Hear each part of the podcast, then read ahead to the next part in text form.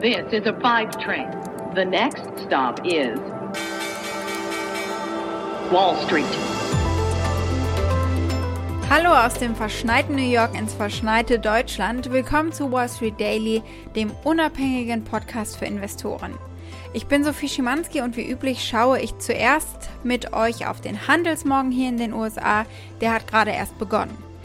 Bitcoin hat den Aktien so ein bisschen die Show gestohlen. Die US-Aktien sind am frühen Dienstag von ihren äh, Rekordhöhen abgefallen. Die Anleger scheinen auf einmal die realen Konjunkturerwartungen mit äh, den Aktienpreisen abzugleichen. Bis auf den Nasdaq Composite fallen die Börsenbarometer gerade. Bitcoin stieg zum ersten Mal über 48.000 US-Dollar, also genau die entgegengesetzte Entwicklung. In den USA haben wir nochmal neue Rekorde gesehen. Also hier ist die Stimmung immer noch gut. Tesla öffnet sich Kryptowährungen und akzeptiert unter anderem den Bitcoin als Zahlungsmittel. Aber das zeigt natürlich, dass jetzt der Bitcoin angekommen ist. Bitcoin, hier greifen momentan viele Spekulanten zu. Und da muss man tatsächlich sagen, es ist alles ein bisschen unberechenbarer geworden. Jetzt ist es fast so, wer nicht in den Bitcoin investiert, der kriegt vielleicht bald ein Problem. Welches Echo gibt es dazu an der Börse?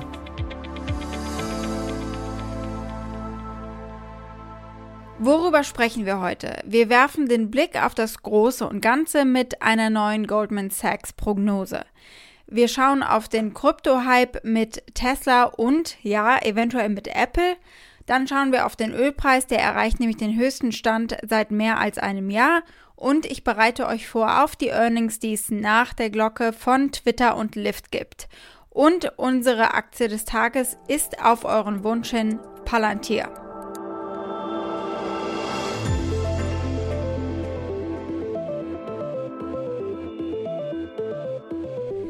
Als erstes der Blick auf die Goldman Sachs Prognose. Es gibt immer wieder neuen Grund zur Zuversicht. Goldman Sachs hat am Dienstag seine Aussichten für die US-Wirtschaft im Jahr 2021 verbessert. Die Bank erhöhte ihre Prognose fürs US-Bruttoinlandsprodukt auf 6,8 Prozent im Jahr 2021 hoch von 6,6 Prozent, also ein bisschen besser. Die Bank erwartet auch, dass das Hilfspaket größer ausfallen wird als zunächst erwartet. Goldman Sachs hat ja ein gutes Gespür, übrigens auch was Bitcoin betrifft, darüber sprechen wir als nächstes. Ende Januar hat der Goldman Sachs Vorsitzende Lloyd Blankfein gesagt, dass die Regulierungsbehörden hinsichtlich des Bitcoin-Anstiegs und allem, was er so mit sich bringt, hyperventilieren sollten. If you cannot monitor who's getting paid in the financial system, how can the regulators do we want the do we want that to work out well over the long term? If I were a regulator, I would be kind of hyperventilating at the success of it at the moment and I'd be arming myself to deal with it. Und spätestens seit der gestrigen Tesla-Nummer sind sie sicher auf den Plan gerufen. Und jetzt gucken eben diverse Regulierungsbehörden erst recht hin, inklusive IRS, also der Steuerbehörde, damit Bitcoin eben nicht genutzt werden kann, um, um Steuern drumherum zu kommen. Die Geschichte des Tages gestern war ja, Tesla hat in Bitcoin investiert, folgt jetzt Apple. Es gibt auf jeden Fall Grund, das zu glauben. Bitcoin hat natürlich viele Risiken auf der einen Seite und äh, tatsächlich erwarten einige Analysten, dass die Tesla-Aktie und damit der SP 500 insgesamt volatiler werden, weil Tesla jetzt eben Bitcoin hält. Für Tesla aber läuft es ja gerade gut. Ihr Investment ist bereits 37% Mehrwert oder 600 Millionen Dollar etwa. Warum also jetzt Apple? Naja, Apple kann genau dieses Risiko eingehen, weil es eben für sie nicht so viel Unterschied macht. Denn selbst wenn sie nur 1% ihres Cashs in Bitcoin packen, wäre das eine Investition von 2 Milliarden US-Dollar. Sie haben einfach Cash ohne Ende. Und das wäre übrigens der ganz große Durchbruch für Bitcoin. Laut einer Analyse von ARK Investments steigt Bitcoin auf 70.000 US-Dollar pro Münze, sollten weitere US-Unternehmen jeweils 1% investieren und äh, auf 400.000 US-Dollar sogar, wenn Unternehmen jeweils 10% in die Kryptowährung investieren würden. Und laut dem MicroStrategy CEO Michael Taylor haben die ganz Großen eben einen besonderen Anreiz, diese riesigen Mengen an Cash in Bitcoin zu investieren. Sein Unternehmen MicroStrategy hält eine Milliarde in Bitcoin. Natürlich hat er Interesse an diesem Hype, aber wir hören trotzdem mal rein. Das hier hat er im Dezember gesagt. Während Bitcoin an Wert gewinnt, verliert Cash. Tesla, Apple, and Google all have the same problem. They're sitting on huge piles of cash and they're dissipating shareholder wealth at a rate of 15 to 20% a year times that cash.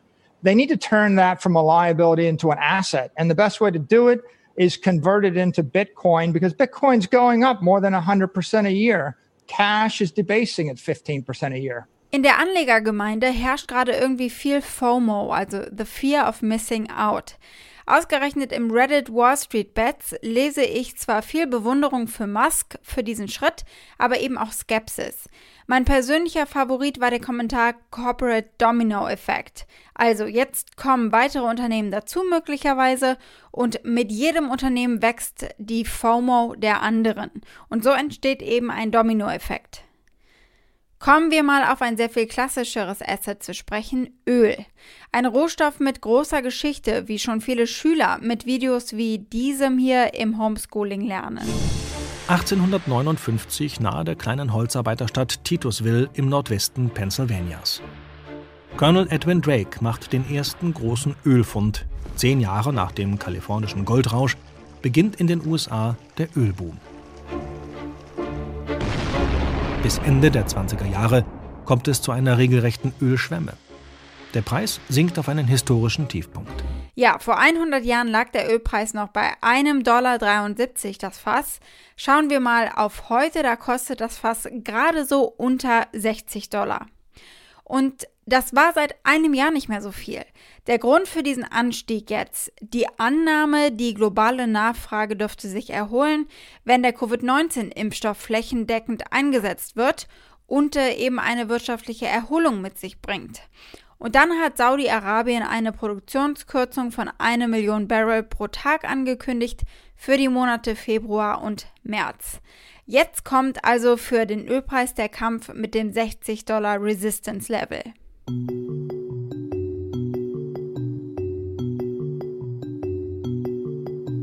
Unser nächster Blick gilt äh, den Unternehmen, die nach der Börsenglocke Berichte veröffentlichen. Heute Nacht gibt es Ergebnisse von Lyft und von Twitter.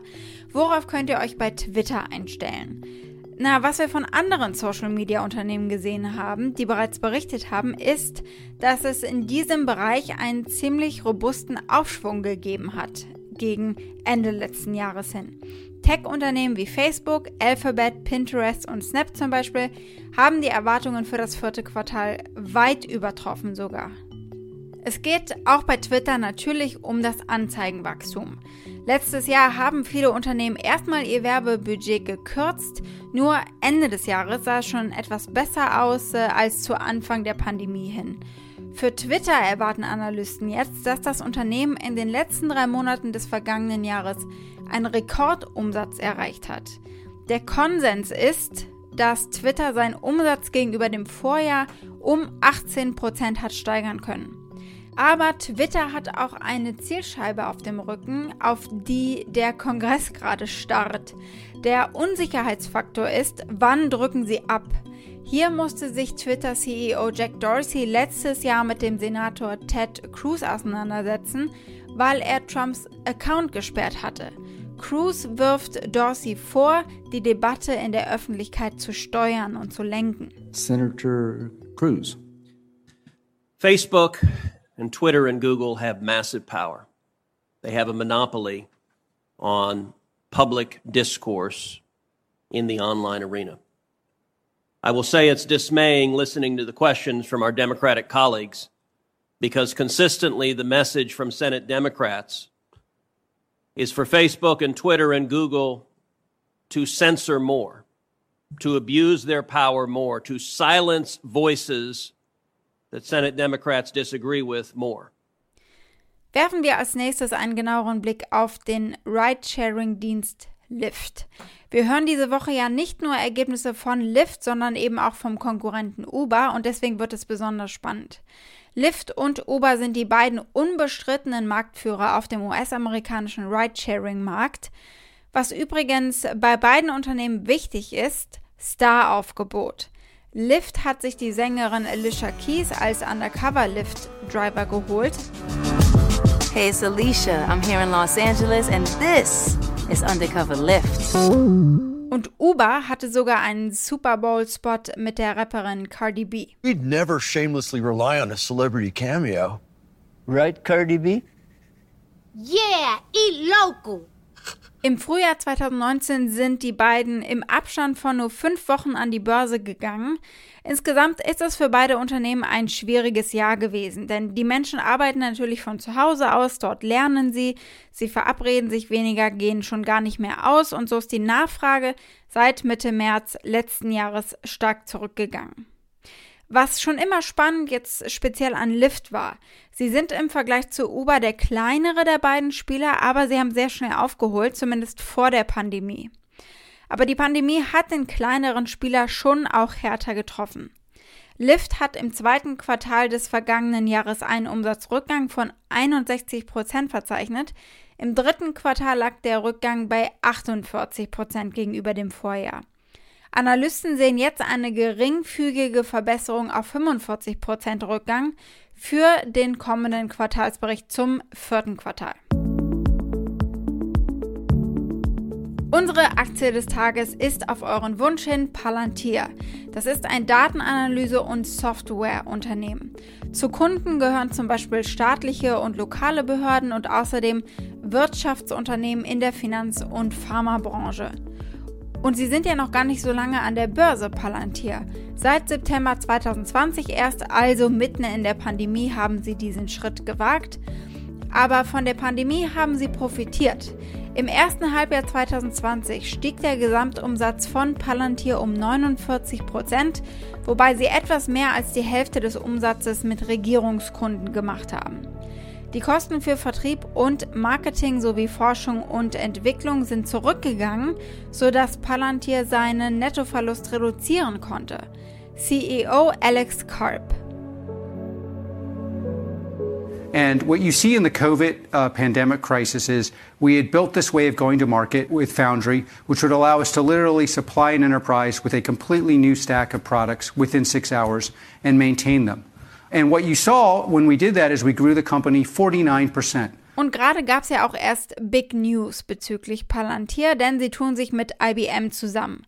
Sie arbeiten an einem neuen Produkt im Bereich künstliche Intelligenz und wie Unternehmen Anwendungen umsetzen können in diesem Bereich. Palantir und IBM planen die Einführung des neuen Produkts im März. Und das treibt die Palantir-Aktie gerade ordentlich an. Denn Palantir hat jetzt Zugang zu einem Verkaufsteam von über 2500 Mitarbeitern. Aktuell hat das Verkaufsteam nur 30 Köpfe.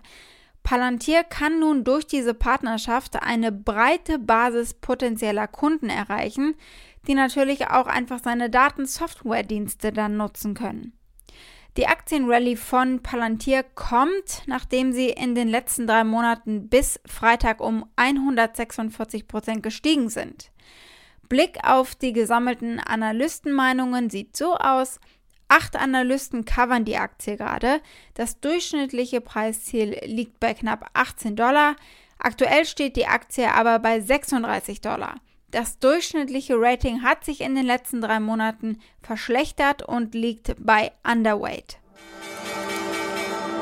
Wall Street. Das war's mit Wall Street Daily für heute. Ihr erreicht mich via E-Mail unter wall-street-daily at mediapioneer.com. Damit wünsche ich euch einen schönen Abend. Bis morgen, eure Sophie.